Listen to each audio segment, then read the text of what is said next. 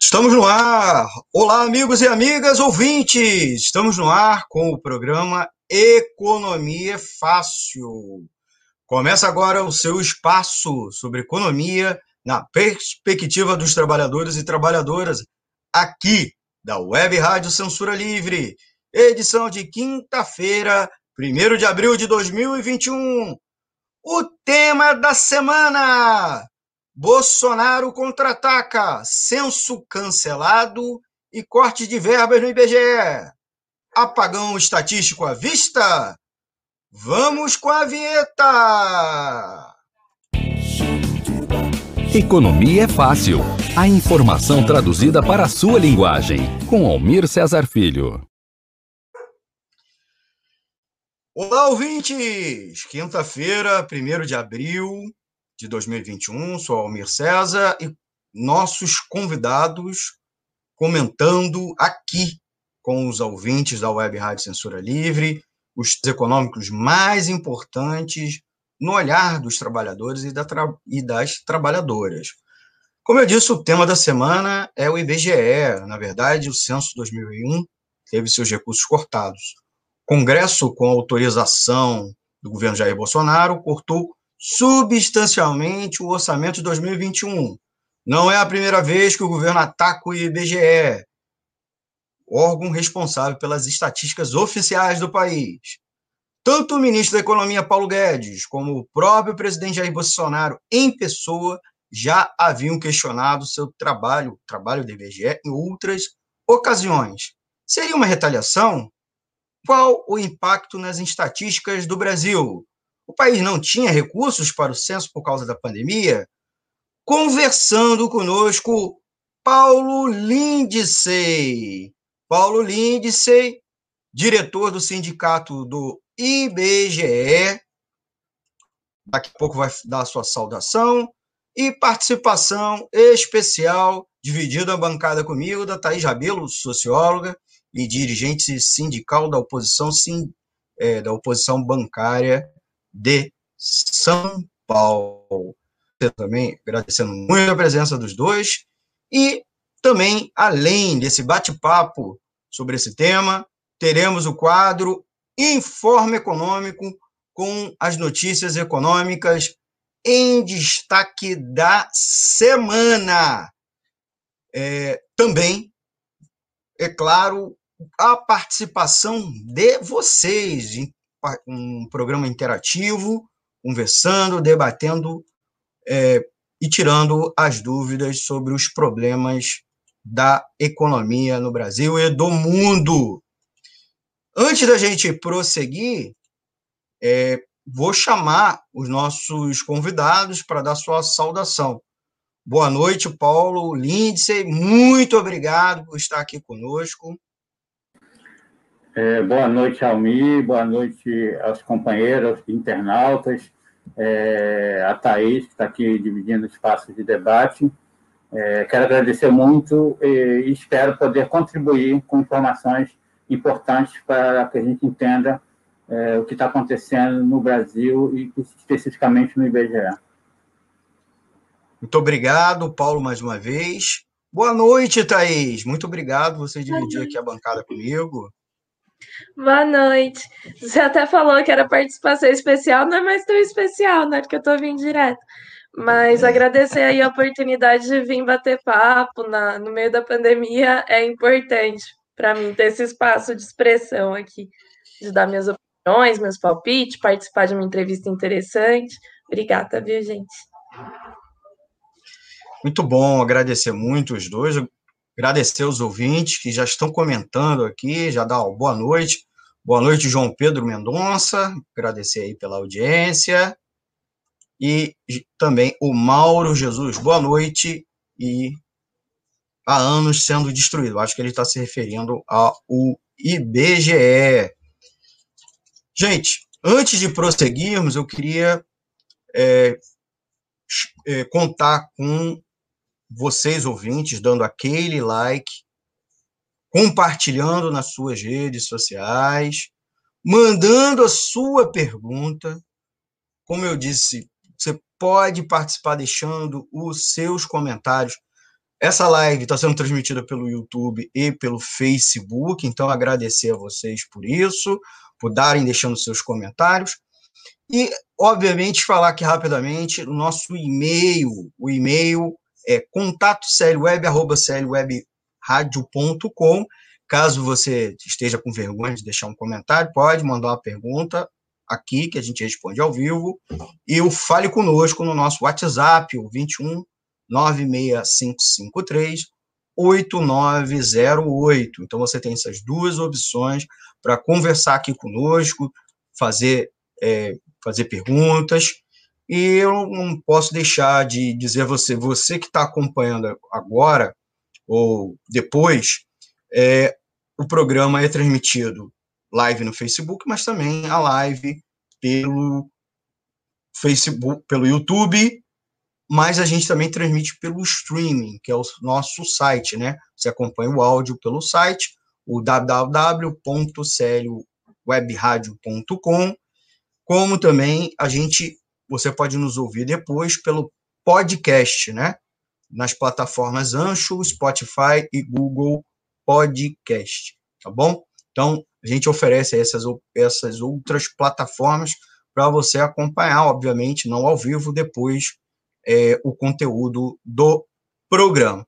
Nós vamos ao tema principal do Economia e Fácil dessa semana.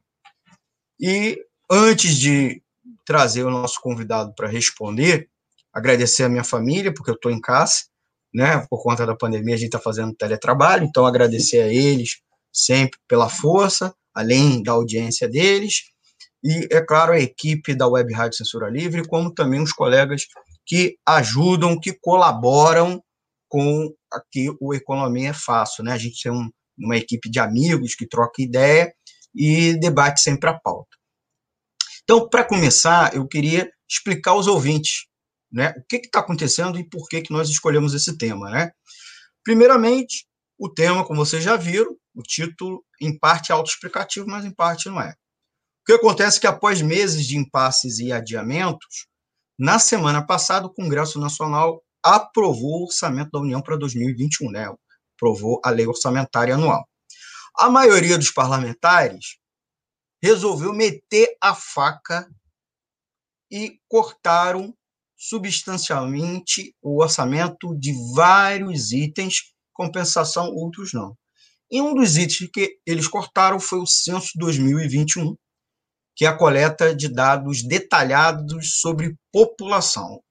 O censo deveria ter sido feito em 2020. Esse censo ele é, ele é decenal. O Paulo daqui a pouco vai explicar um pouco mais. Mas foi adiado por causa da pandemia. O órgão responsável por estatísticas oficiais do Brasil, o IBGE, o Instituto Brasileiro de Geografia e Estatística, responsável pelo censo, esperava contar com 2 bilhões de reais para essa pesquisa. Mas no relatório do orçamento elaborado pelo senador Márcio Bittar, que é do MDB do Acre, com bem verdade o beneplácito do governo Jair Bolsonaro, reduziu o valor para 71 milhões de reais. Isso parece muita coisa, mas não é. Significa 3,5% que foi estabelecido originalmente pelo governo. A diferença foi destinada para obras indicadas pelos congressistas. Então, eles pegaram aquele recurso que iriam para o censo e colocou em emendas parlamentares para obras indicadas pelos congressistas. Paulo vai falar um pouco mais daqui a pouco. A equipe do censo, pelo que eu apurei, na, inclusive junto à grande imprensa, então não é só meu contato direto com os colegas do IBGE, os colegas trabalhadores do IBGE, tinha originalmente pedido quase 4 bilhões de reais, mas já tinha sido obrigado a reduzir esse montante. O IBGE já havia alertado que o corte é, inviabilizaria a realização do levantamento. O censo deveria ter ido a campo em 2020, como eu disse, mas foi adiado por causa da crise. Paulo também vai conversar um pouco sobre isso daqui a pouco. O órgão trabalhava para dar início à coleta, que visa, visitaria to, ao todo cerca de 71 milhões de lares brasileiros. Essa era a própria estimativa a partir de agosto deste ano, 2021. Mas vamos além de ser um instrumento fundamental para o pacto federativo e a calibragem da democracia representativa, a contagem da população permite a determinação dos públicos-alvos de todas as políticas públicas no âmbito federal, estadual, municipal. Essas não são minhas palavras, são a palavra da própria Suzana Cordeiro Guerra, até sexta-feira passada, presidente do IBGE, num artigo no jornal Globo, também na semana passada, e que é, no qual ela contestava os cortes no estudo. Dias depois, ela própria pediu demissão. Isso aconteceu na tarde de sexta-feira, dia 26 de março de 2021. Procurado o Ministério da Economia informou que não comentaria o destino do censo. Então, nós não temos nenhuma informação até o momento do que vai ser feito com o censo. Não se manifestou também sobre a demissão da Suzana, nem disse quem a substituirá. Mas vamos lá, gente. Não é a primeira vez que o governo tece críticas ou ataca o órgão responsável por estatísticas oficiais do país. Tanto o Bolsonaro como o ministro da Economia, Paulo Guedes, já haviam questionado pessoalmente o trabalho do IBGE em outras ocasiões. Por exemplo, em abril de 2019, mal percorrido três meses do começo do governo, Bolsonaro afirmou que a taxa de desemprego do IBGE, entre aspas, é uma coisa que não mede a realidade, fecha aspas, e que, abre aspas, parecem índices feitos para enganar a população, fecha aspas. Naquela época, naquela oportunidade, o IBGE, em resposta, afirmou que segue todas as normas internacionais de medição, inclusive as estabelecidas pela OIT, Organização Internacional do Trabalho. Mas então, gente, censo cancelado, ou pelo menos suspenso. E os cortes de verba do IBGE? Isso vai levar o país a um apagão estatístico? Seria uma retaliação? E qual o impacto nas estatísticas do país? Por isso que estamos aqui conversando com Paulo Lindsay, diretor do sindicato do IBGE, a, o ASIMBGE, e a Thaís Rabelo dividindo aqui a bancada comigo e as perguntas. Para começo, para a partida, já faço uma pergunta para você, Paulo. Explica aqui para gente, explica para os nossos, para gente, para os nossos ouvintes, o que é o censo e qual sua importância. E qual é a perda para o país em não fazer o censo 2021? Agora, é realmente impossível realizar o censo com menos recursos, com esse montante que acabou previsto no orçamento? E, de fato, era possível fazer o censo em meio a uma crise sanitária? Daí tá uma pergunta que a grande imprensa em nenhum momento abordou. Por favor, Paulo. Deixa eu só, deixa eu só agregar uma pergunta, Mi. É, era legal o Paulo explicar para quem está em casa por que ele está de máscara. Ah. Ele, ele, explicou para a gente antes da, da live começar, mas eu acho legal, né? Porque ele não está na rua, assim. Então, é só contextualizar para o povo não achar esquisito. Obrigada. É, porque na, aqui, eu tenho uma filha que é enfermeira e aqui a minha esposa, meus filhos, e agora, hoje, meu genro também está com suspeita de Covid. Então, por questão de prevenção, como a minha filha vem sempre aqui, né, deixar minhas netinhas, eu sempre estou é, aqui de máscara fazendo uh, os debates, as lives que eu participo aí. Então, é uma. Mostrando precaução. que é séria a pre prevenção, né? Importante. É. Bom, é, o censo ele é a principal é, pesquisa né, do país. Né? O primeiro recenseamento foi feito em 1872, no Império ainda, e, e logo após 1890 ele passou a ser decenal. E o IBGE, quando foi criado em 1936, a partir daí assumiu essa tarefa da realização do censo.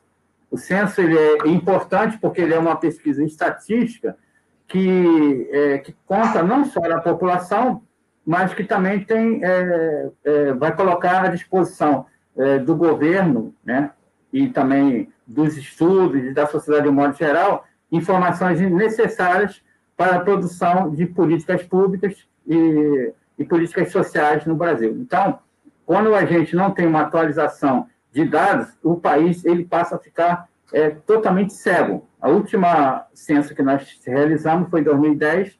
De lá para cá, haveria no meio da, da, da década a contagem da população que não aconteceu, né? e isso terá um impacto direto se a gente não tem certeza se o censo vai acontecer em 2021 e nem em 2022, porque para acontecer em 2022, ele já está tá previsto agora, a partir de 15 de abril até 30 de abril, na LDO, é, já fazendo essa indicação de, do, da, da, realização do censo para 2022. Porque se não houver é, a indicação, a gente vai cair no mesmo problema que está acontecendo agora. Né? Então, é, o censo ele é a principal ferramenta né, do país né, que vai atuar em todos os setores. Ninguém faz políticas públicas, seja da educação, saúde, cultura, qualquer setor, é, se não tiver é, uma informação consistente é, como o IBGE vem colocando. Nós, trabalhadores do IBGE e a representação sindical CBGE, é, a CBGE, ela sempre defendeu não só os direitos dos trabalhadores, mas também é, é, a instituição, porque nós estamos defendendo a qualidade do censo, nós estamos defendendo a instituição como órgão de Estado, né, que precisa de ter essa autonomia e não estar à mercê de nenhum governo de plantão. Então, o IBGE é um órgão que precisa de toda a autonomia técnica para realizar a, a, o seu papel, né? É, que é um dos principais. Né? Então, sem essa informação, dificilmente nós saberemos quantas escolas precisaremos, quantos hospitais, quantas é, habitações, né? E isso já vem acontecendo, essa intervenção do IBGE, ela acontece já a partir de 2019, como no, o núcleo da CBGE da Avenida Chile é, fez uma campanha, porque naquele momento é, já havia a intervenção do governo no questionário do IBGE, né, um questionário que foi reduzido de perguntas e algumas perguntas importantes para a sociedade, como, por exemplo, a questão da migração, que foi retirada. Isso tem impacto porque eles alegaram que poderiam fazer essa estatística a partir de, de, de, de registros é, administrativos. Né? E a gente sabe que na questão da migração, por exemplo, seria impossível, porque se você pegar só registro de aeroportos e portos, você terá muita dificuldade, porque nem todo mundo entra só pelo aeroporto e pelo porto. As pessoas entram de outras formas é, dentro do país. Então, ah, e outras perguntas foram cortadas. E, nesse momento, o censo, que estava projetado desde 2015, que foi pensado é, pela equipe técnica, já tinha um orçamento previsto de 3,4 é, bilhões, que era o que foi pensado para esse conjunto de, de perguntas que estavam originalmente sendo propostas. E aí veio a Suzana Guerra, né, a eleição de Bolsonaro, a, a entrada de Paulo Guedes e a, a, Suzana Guerra, ela entra no IBGE, ela veio do Banco Mundial, né, e já veio com essa incumbência. No, no dia da, da, da própria é, posse dela, lá no IBGE, onde eu trabalho, na, na, na General Canabarro, Paulo Guedes estava lá e ele falou que quem pergunta demais vai saber coisas que não, não, é, não é necessário, alguma coisa desse tipo. Inclusive, mandou o IBGE, é, o diretor do IBGE, a presidência, naquele momento, vender os prédios para fazer o censo, né?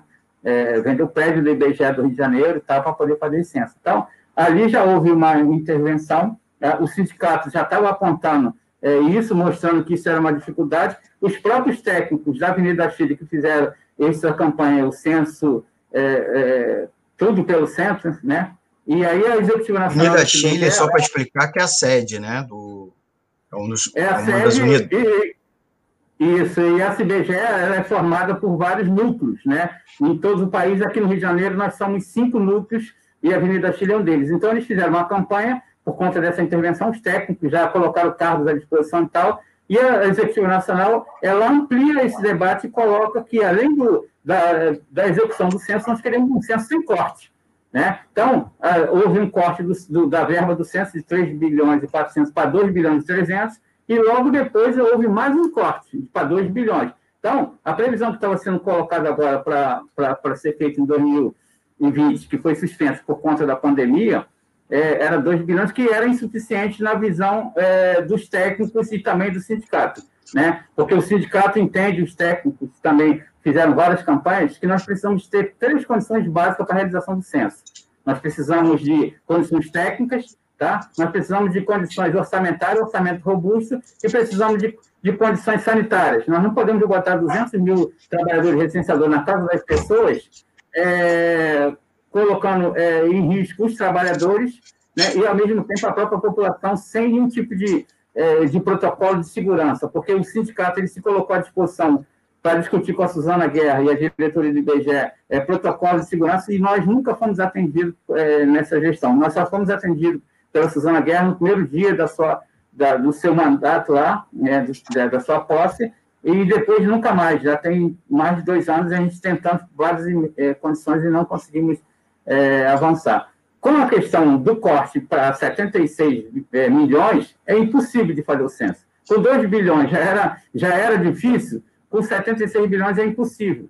Né? E o sindicato ele tem um posicionamento que, que é contrário até que muitas pessoas da esquerda estão colocando. Nós não somos contra o censo, nós queremos a realização do censo, mas nesse momento a realização do censo ela precisa dessas seis condições básicas. Se não houver essas condições básicas, nós não podemos realizar o censo, porque nós podemos cair na armadilha que aconteceu no Chile, que aconteceu na Colômbia, no Paraguai, onde foi usada a verba pública, né? e, e essa verba pública é, é, foi é, totalmente perdida, porque o, o censo foi feito de qualquer maneira, e as informações não, não serviram para nada. Então, nós, como sindicalistas e trabalhadores do IBGE, nós precisamos preservar essa qualidade é, do, é, do IBGE e precisamos é, essa excelência do trabalho do IBGE, né? E precisamos é, defender as condições de vida do, dos trabalhadores, porque quem iria para a linha de frente de imediato seriam os trabalhadores temporários, né? Que são os mais precarizados dessa casa. Então, é, o IBGE é, tenta de qualquer maneira, tentou de qualquer maneira, mas agora com esse corte fica inviável a, a realização do censo. Mas nós precisamos imediatamente é, restabelecer um, um orçamento que seja é, originalmente aquele lá de 2020, é, com talvez até uma questão de discussão de um próprio é, questionário. Não, eu achei muito coerente a posição que vocês estão demonstrando, inclusive porque, para além de expor a vida dos trabalhadores temporários, eu imagino que os temporários poderiam atuar como vetor, né? Espalhando da casa, da, entre a casa das pessoas é, vírus e seria muito arriscado. E por outro lado, tem esse outro elemento que você colocou aí no final que me parece muito importante, né? Porque pior do que não ter informação é ter informação errada, né? Fazer o censo com precariedade de recursos, sem capacidade de contratar e treinar as pessoas e, e ter informações que não norteiam. Mas daí eu queria, nesse sentido, que você falasse um pouquinho mais sobre é, por que, que o censo, então, é tão importante, né? Ainda que colocando essa, essa questão importante, de que não, não dá para fazer o censo nesse momento, desse jeito, sem orçamento e, e com pandemia, mas qual que é a importância desses números? É, para que, que eles são usados? E, e, se possível, também comentar um pouco como que estão, porque além do censo, eu sei que o IBGE faz outras pesquisas que são bastante importantes para o planejamento, para a política pública, para a gente entender que país é esse que a gente está vivendo. Então, é, se, se todos esses cortes estão tendo muito impacto. Muitas perguntas, mas se você puder dar uma pincelada nisso aí, Paulo. Bom, o censo ele tem uma relação direta, é, logo de cara, com dois, é, o fundo de participação do Estado do município, por exemplo.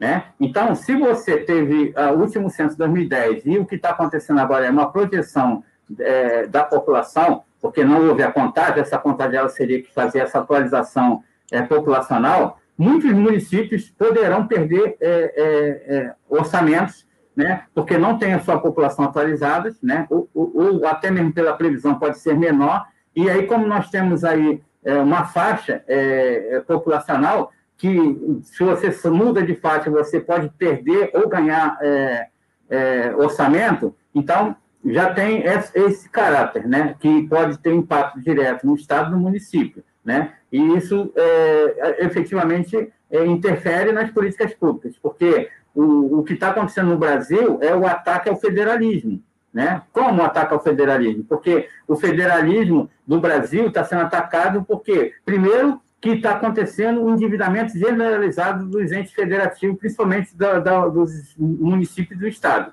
Isso tem um impacto direto nas políticas públicas, porque todos os governadores e prefeitos eles estão é, sem autonomia política, administrativa e financeira para poder construir políticas públicas. Eles são obrigados a aceitar aquilo que o mercado vem é, impondo. Né? Então, se você não tem informações consistentes, é, você vai ter efetivamente é, é, problemas na, na, nas políticas públicas. vocês devem estar acompanhando e vocês vão perceber por que, que o, o, a não realização do censo tem uma interferência direta na, no ataque ao Estado brasileiro. Porque em todos as PECs que estão sendo propostas e aquelas que foram aprovadas, você tem lá que as despesas obrigatórias elas serão reduzidas.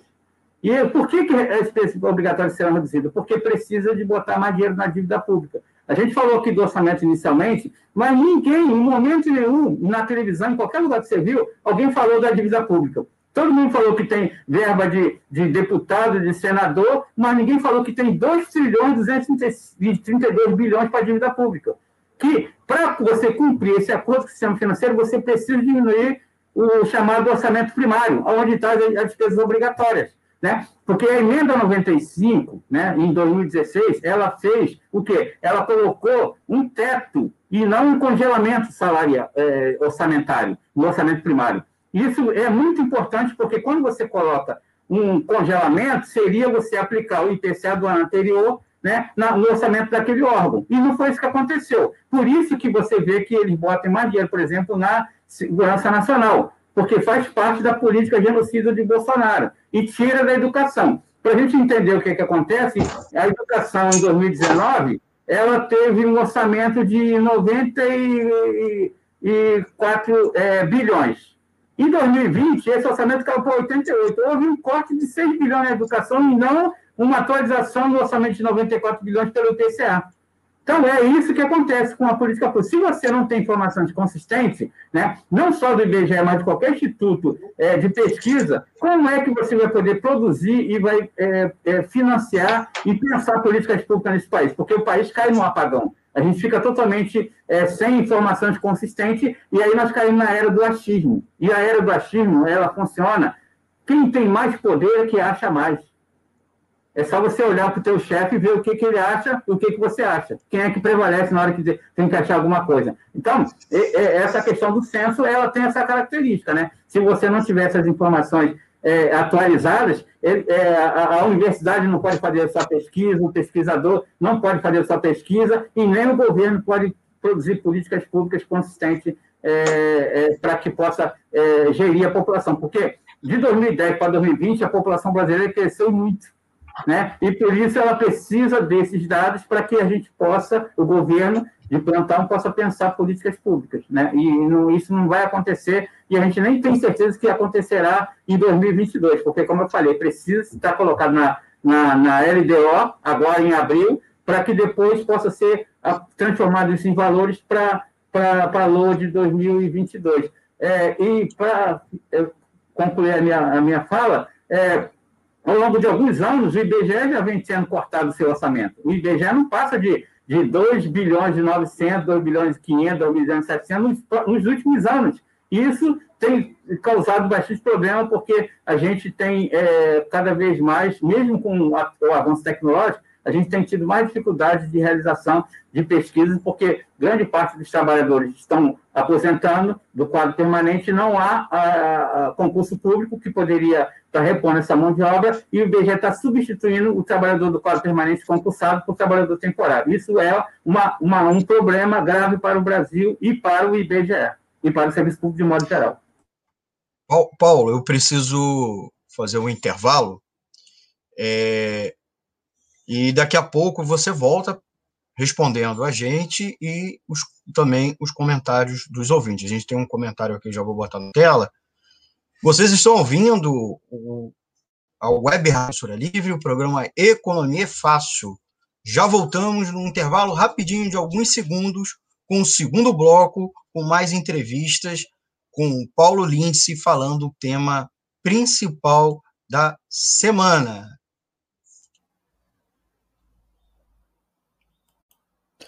Para manter o projeto da Web Rádio Censura Livre, buscamos apoio financeiro mensal ou doações regulares dos ouvintes. já que não temos anunciantes. Seu apoio é muito importante para nós. Você pode depositar ou transferir qualquer quantia na conta do banco. Bradesco, agência 6.666, conta corrente 5.602-2, CNPJ 32 954 696 barra 0001 81. Seja um apoiador regular e ouça nosso agradecimento no ar durante a transmissão de nossos programas. Peça à sua entidade de classe, sindicato ou associação a participar da rede de apoiadores com participação em nosso espaço, em nossa grade. E os apoiadores recebem prestação de contas mensal. O nosso muito obrigado. Web Rádio Censura Livre, a voz da classe trabalhadora.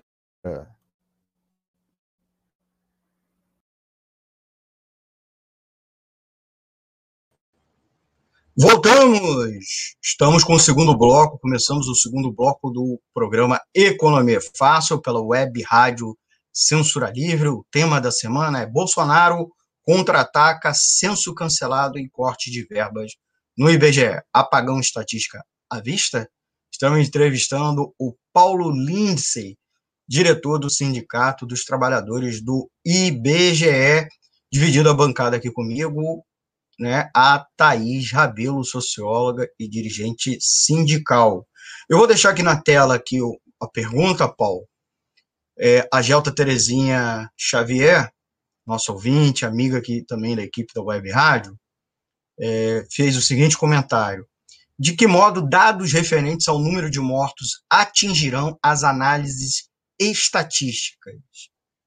É, o segundo comentário aqui de um outro ouvinte que eu vou, inclusive, pegar a pergunta da Gelta, era justamente uma pergunta que nós é, bolamos para trazer para você. É, ouvindo a CBN que a realização do censo está prevista na Constituição, não dá para denunciar, cobrar na Justiça o cumprimento desta obrigatoriedade? Então, Paulo, é, complementando, é, os cortes do, no IBGE, ah, não teriam também um outro elemento de fundo, que é a questão da recorrência de críticas que os governantes fazem aos dados apurados pelo IBGE? Por que essa perseguição de Bolsonaro e Guedes contra o IBGE? Né? Podemos dizer que muito mais do que os números de vidas perdidas para a Covid-19, porque existem outras formas, né? os cartórios com as certidões de óbito. Mas Inclusive, diante da subnotificação, o censo mostraria a tragédia, se não apenas a tragédia humana, mas também a tragédia econômica decorrente das mortes, é, hospitalizados e sequelados pela pandemia. Questão simples. Subri, a, a, as mortes, as lesões, o tempo de hospitalização não está subtraindo os provedores das famílias? ou levando a novos gastos a essas famílias, ou mesmo é, gerando horas perdidas em cuidado das vítimas? Por favor, Paulo. Bom, primeiro a gente tem que entender é, o que está por trás dessa política, né? É, ou você pensa que tem 14 milhões de pessoas ou mais desempregadas, um exército desempregado à toa. Essa política é, de desemprego ela é necessária para que haja é, a diminuição é, do custo da mão de obra no Brasil. Né? Então, nós temos hoje 14 milhões de pessoas desempregadas, quase 6 milhões de pessoas aí é, desalentadas, aquelas pessoas que não procuram mais emprego, e fora aquelas que estão subempregadas. Nós nunca tivemos uma, uma, uma população economicamente ativa tão baixa né, é, no Brasil no momento que agora. E isso tudo está impactado é, com as várias é, reformas que houveram. Porque a, a questão que está acontecendo no Brasil não é uma questão só de pandemia. Nós estamos falando de um projeto neoliberal que vem há décadas sendo construído. E a gente está achando que é a pandemia é que é o, o, o, principal elemento. Claro que a pandemia ela ajuda, mas se você pegar a reforma administrativa, reforma, é, reforma é, trabalhista, reforma previdenciária, todas elas colocam elementos que vão beneficiando cada vez mais o grande capital. Nós acabamos agora de ver aprovado a PEC emergencial, que é a chamada emenda, a emenda 109, que coloca como centro da questão o, a, o, a, a, dívida pública. Né? A dívida pública tem que ter, é, tem que estar estável, o governo tem que pagar a dívida pública. Então, é, o que está acontecendo em relação à pandemia, o censo, é claro que ele, ele poderia é, mostrar, porque a, a, uma, a missão principal do IBGE é exatamente essa, de retratar o território com informações estatísticas, geográficas cartográficas, né, e geocientíficas. Né? Mas e o IBGE vem fazendo isso há décadas, mostrando que nós nunca vivemos no estado de bem-estar social como as pessoas acreditam. Nós temos essa, essa divisão né, esse, é, é, de, de renda muito, muito ruim no país, onde pouco mais de 1% das pessoas detém é, grande parte da, do que é produzido no país. Nós não somos um país qualquer, nós somos a nona economia do mundo, somos a sexta, a nona, agora somos a décima segunda. Então, o problema do Brasil é nós discutimos além da pandemia, qual é o projeto instalado? O projeto que está instalado hoje é o projeto financeiro. Bolsonaro, ele não tem esse poder todo. Eles estão dando poder ao Bolsonaro porque o sistema financeiro conseguiu colocar um presidente que consegue fazer o trabalho sujo. E o trabalho sujo está sendo feito, né? E toda a pauta, como foi falado aí, está passando a boiada financeira, está avançando. Os caras nunca tiveram tanto é, é, intervenção na Constituição, mudança constitucional, como está acontecendo agora. Né? Isso não tem volta. Porque para você voltar tudo que está sendo feito agora, você terá que eleger um presidente progressista e um Congresso progressista. E eu não acredito que isso aconteça no Brasil. No máximo que você pode acontecer hoje no Brasil seria um projeto de conciliação de classe, de novo, mas não é, você enfrentar o grande capital.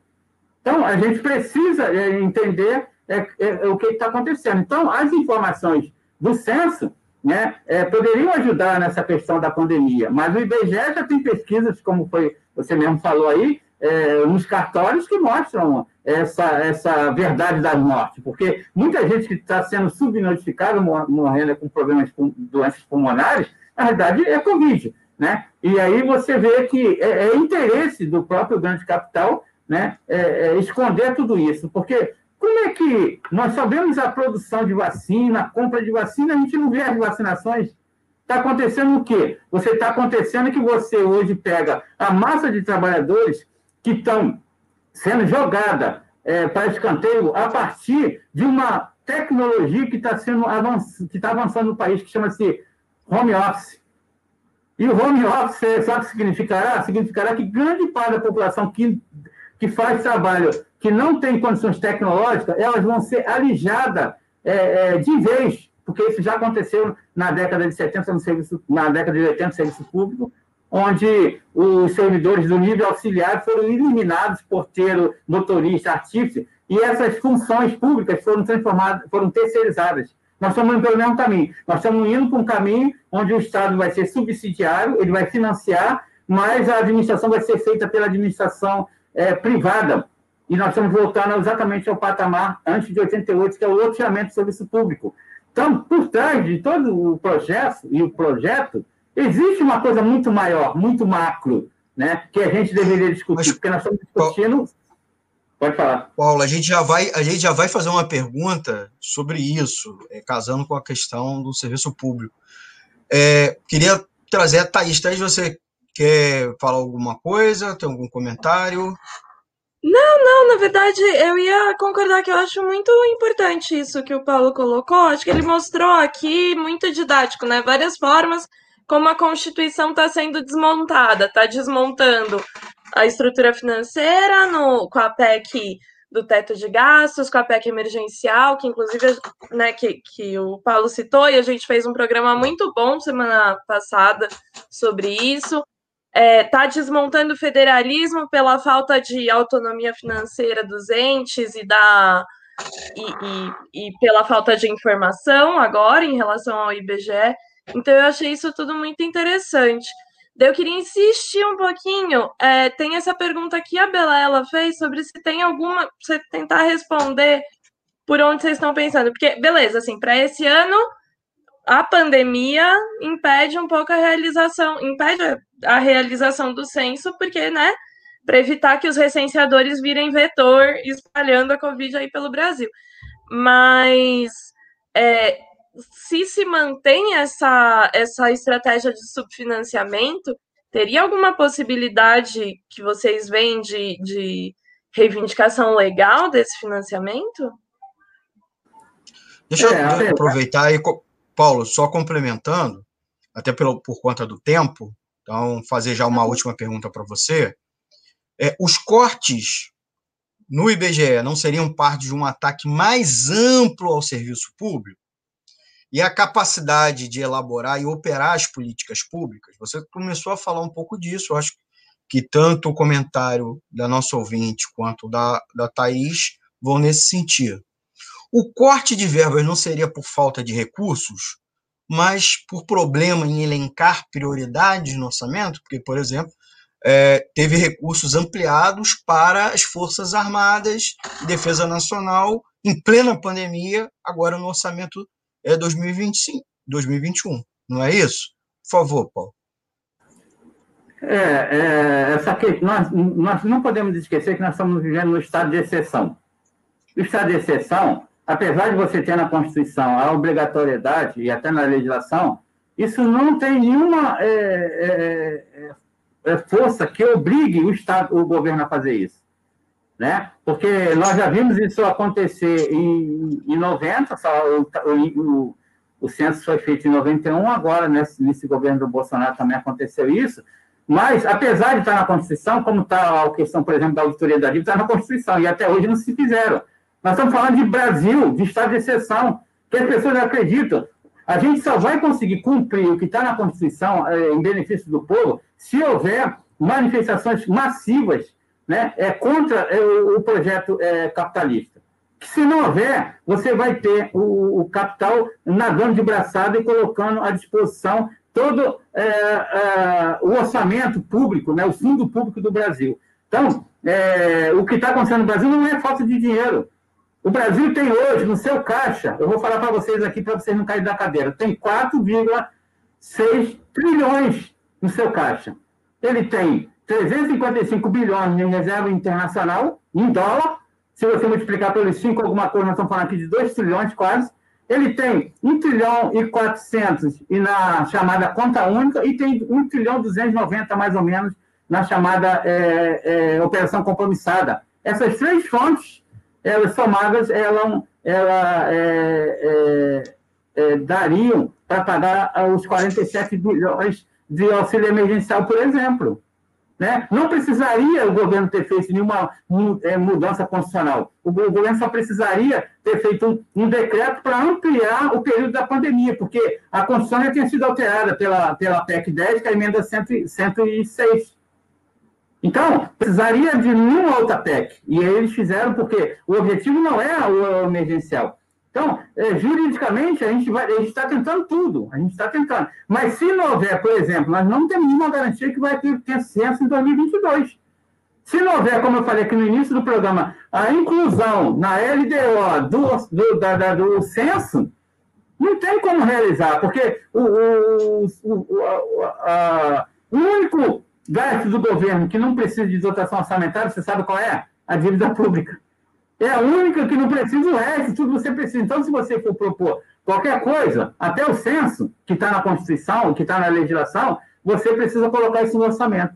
Então, infelizmente, hoje o orçamento ele está 53% do orçamento do um orçamento, a despesa de orçamentária do Brasil para 2021 é em torno de 4,3 trilhões.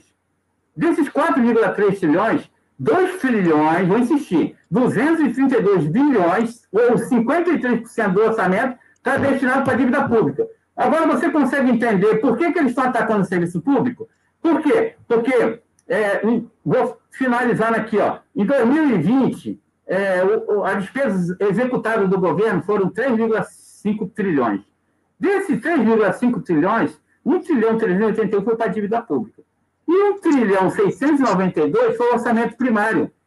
E desse orçamento primário, 80% eles estão, é, representam cinco despesas obrigatórias: previdência, saúde, assistência, educação e servidor público.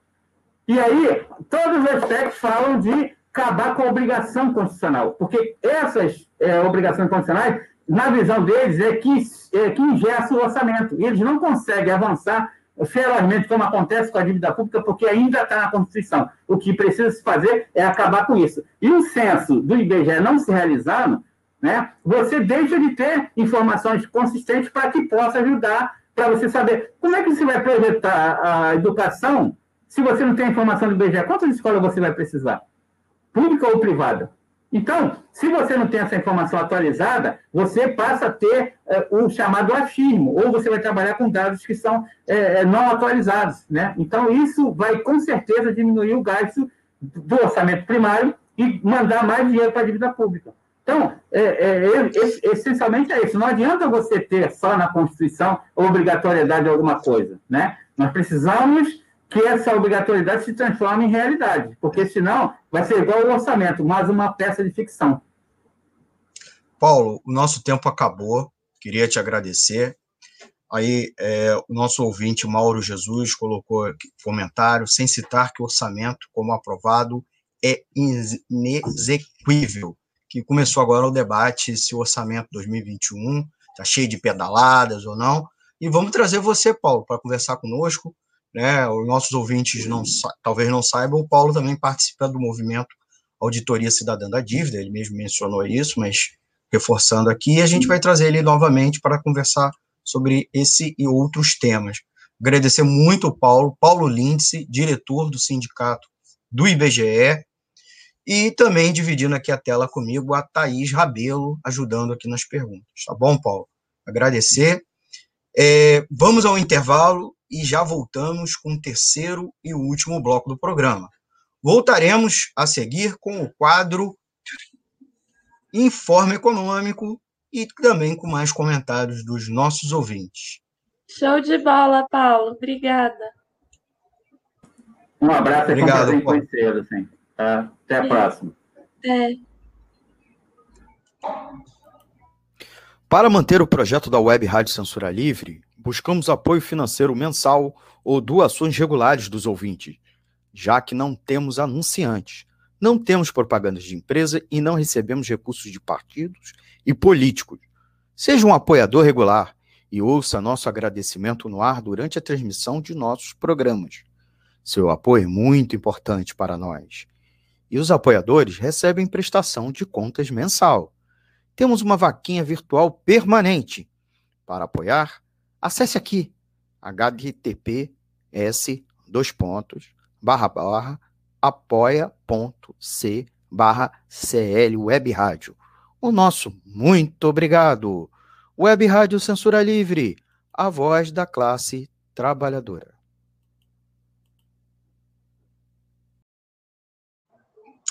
Voltamos com o programa Economia Fácil, com o terceiro e último bloco. Vamos agora com o nosso quadro Informe Econômico, com as notícias econômicas em destaques na semana que interessam né, aos trabalhadores e às trabalhadoras. Comigo aqui na tela, a nossa amiga Thaís Rabelo, ajudando com os comentários. É, vou botar aqui na tela a primeira notícia. Primeira notícia, Thaís. Bancos não aumentam prazo de empréstimo e pequenas empresas correm risco. Empresários que pegaram o empréstimo pelo Pronamp, né, o Programa Nacional de Apoio às Microempresas de Pequeno Porte, não estão conseguindo prorrogar o prazo para começar a pagar as suas dívidas. Havia uma previsão de prazo, até porque o governo prometia que 2021 a economia ia melhorar e não aconteceu. Então, as, as empresas estão com a corda no pescoço, né? inclusive é, mu muitas cidades brasileiras passando por lockdown. Então, segundo eles, suas empresas podem quebrar por causa disso, porque não há prorrogação do prazo. No início de março, o governo federal autorizou que os clientes tivessem mais três meses antes de pagar a primeira parcela dos empréstimos.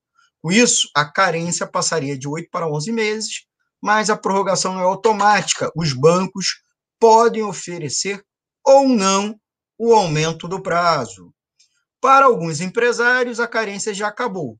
No caso de outros, a possibilidade de prorrogar o pagamento veio tarde demais. As parcelas estão caindo, inclusive em débito automático, Thaís. De acordo com alguns bancos, a possibilidade de aumento de carência não se aplica porque os, os pagamentos já começaram. Quer dizer, quem já começou a ser cobrado nem pode, pode é, aderir a essa nova situação. Além da não prorrogação, quando se consegue né, é, esses, esses juros que são um absurdo para micro e pequena empresa. Se os bancos, se os bancos, inclusive, que são do governo federal, Caixa Econômica e Banco do Brasil, não responderam, inclusive, as, eh, não responderam às empresas, muito menos farão a postergação. Né? E o que dirá os outros, os bancos privados, é, sem falar que o programa de proteção ao emprego, que já deveria já estar em vigor, e ninguém fala nada. Muitas empresas não têm dinheiro para fazer o pagamento dos funcionários até o dia quinto, é, quinto dia útil do mês. Né? Hoje é dia primeiro, talvez muita gente vai ficar sem salário daqui a alguns dias. Thaís, por favor. Não, tá uma situação complicada. Aqui no Brasil a gente tem um sistema financeiro que tem dois bancos públicos grandes, né? Dois dos cinco maiores são públicos, mas que tem uma política de imitar os bancos privados na sua política de crédito.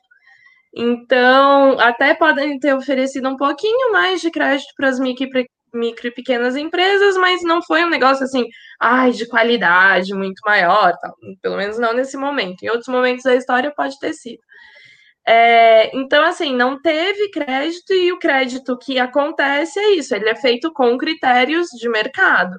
Então, é, empresas que já tinham algum que já estavam com limite de crédito alto, empresas que, que por algum motivo financeiro, cadastral delas não eram vistas como solvíveis, já não receberam dinheiro. Então, essas, muito possivelmente, já faliram ou pelo menos já demitiram o que tinham de funcionário.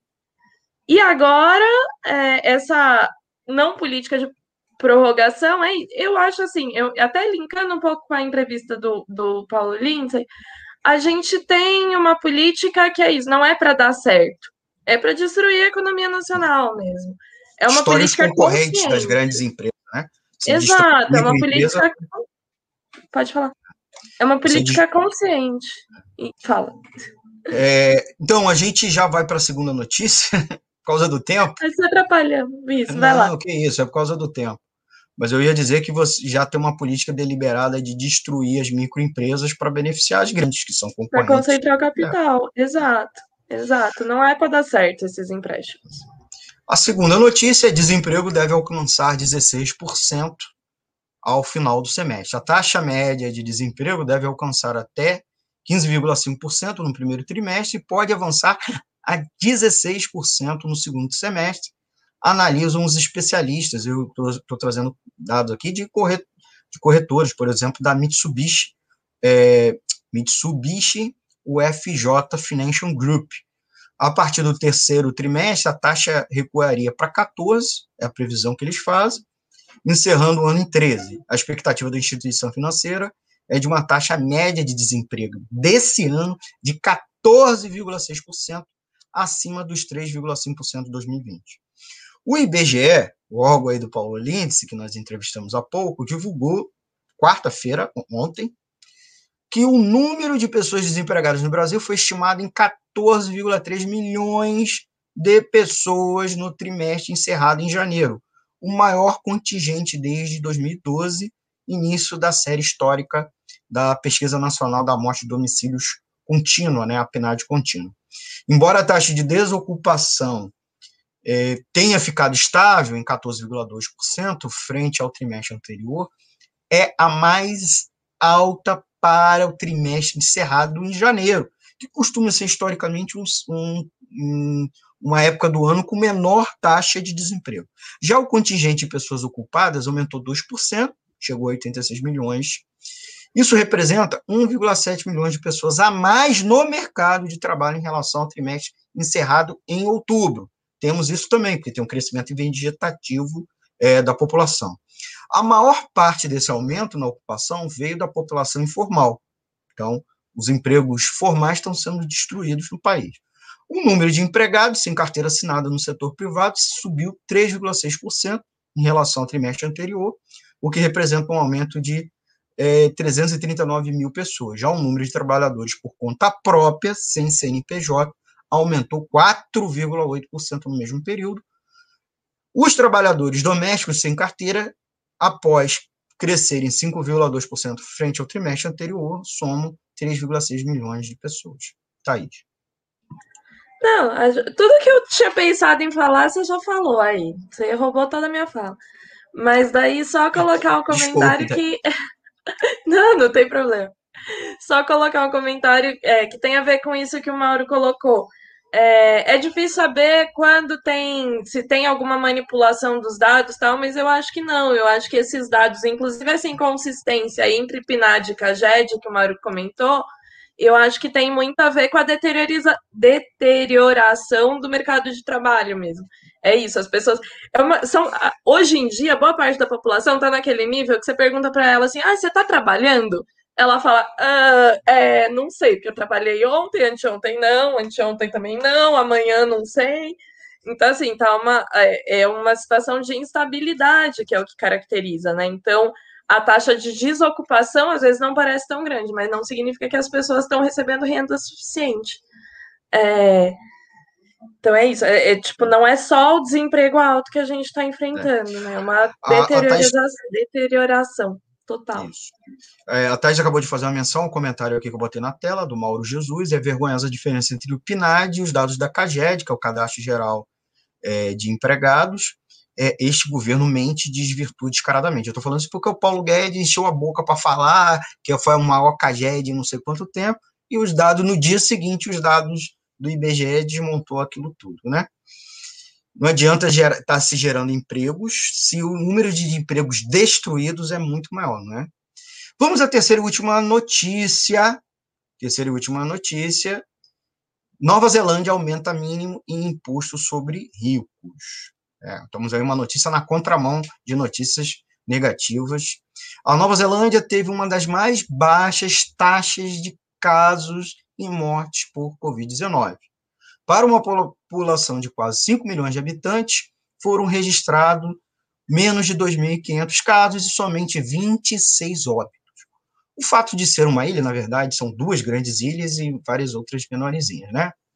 É, é, e razoavelmente isolada ajudou no sucesso, mas isso não teria acontecido se não fosse as ações do governo daquele país, que nós nem estamos aqui aplaudindo, só estamos dizendo que o Brasil poderia ter feito diferente.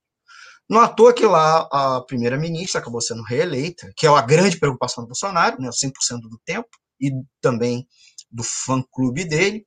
Ela não hesitou, por exemplo, em fechar o país quando necessário e, acima de tudo, manteve comunicação direta com os cidadãos, coisa que o nosso presidente fez ao contrário. Fez sim comunicação direta, fez aglomeração sem máscara e pediu para todo mundo se expor a tal gripezinha. Então, hoje, a Arden anunciou é, os passos para recuperar a economia. Né? Se preocupou primeiro salvar as pessoas, depois recuperar os empregos e ela anunciou um salário mínimo, né? a elevação do salário mínimo para 20 dólares americanos por hora, certo? Aumento de 1,14 dólares. Serão beneficiados 775.500 trabalhadores e calcula-se que haverá um incremento na massa salarial anual de 216 milhões de dólares americanos. Essa conta é dólares americanos, sabendo que não é a moeda daquele país. O mínimo, salário mínimo por lá, já era um dos cinco maiores do mundo. Estão mostrando que, em vez de cortar salário, aumentar salário é a forma de recuperar a economia. Na outra ponta, a alíquota de imposto de renda para qualquer pessoa que receba mais de 180 mil dólares por ano, cerca de 2% dos habitantes subirá para 39%. A arrecadação deverá crescer, a estimativa é de 550 milhões de dólares por ano. Os números acima, né, que é, eu descrevi, dão uma ideia da baixa desigualdade no país. Enquanto cerca de 100 mil pessoas se enquadram na faixa com gastos mais altos, 175.500, cerca de 3,5% da população, recebe o salário mínimo. Ainda que com os problemas de alto custo das moradias e avanço da pobreza entre as crianças, a Nova Zelândia dá o exemplo de que, entre saúde e economia, ficou com os dois, diferentemente aqui do Brasil. Thaís. Ah, não, assim, a gente tem que pensar também que a Nova Zelândia está inserida no sistema de países uh, numa posição mais confortável que o Brasil, né? No sentido, tem, tem ali países nos quais ela pode investir e trazer dinheiro desses outros países para si, isso permite também uma, uma proteção maior, inclusive para a classe trabalhadora da Nova Zelândia. Mas mostra que mesmo dentro do horizonte aí de um governo capitalista é, e de um governo que nem é de um dos países mais ricos do mundo, é de um país mais rico proporcionalmente que o Brasil, mas não de um país imperial, né, não de um dos líderes do imperialismo, mas consegue sim ter uma política racional, que é o que não está tendo no Brasil, inclusive que é uma né, a política no Brasil ela é racional. Racional para quê? Para destruir, pra, um, né? Só não é para gente. outras coisas. É, é, é racional para outros objetivos e não para o objetivo de garantir economia nacional ou garantir vida da população. Assim, essas coisas meio básicas, né? Tipo, que a população coma e que a população viva.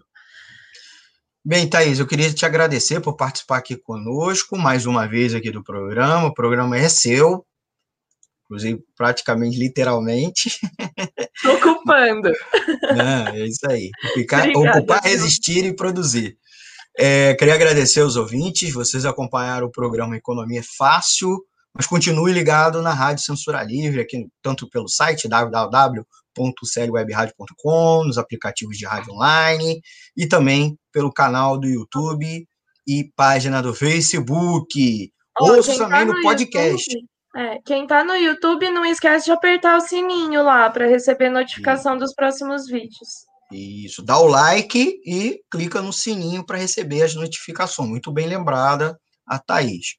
Então, gente, estamos encerrando. Até a próxima edição do programa Economia Fácil. Deixa eu ver se temos mais um aqui, uma. Opa! Mais um comentário. Um comentário de ouvinte. Destaque-se que a presidente da Nova Zelândia é uma mulher. Muito bem. É, presidenta, não, é primeira-ministra. Isso aí, Mauro. Muito obrigado, ouvinte. Deixa aí seu comentário, mesmo que a gente não responda hoje, a gente responde na próxima edição, tá bom? Tchau, tchau, galera! Beijo, tchau. Economia é fácil. A informação traduzida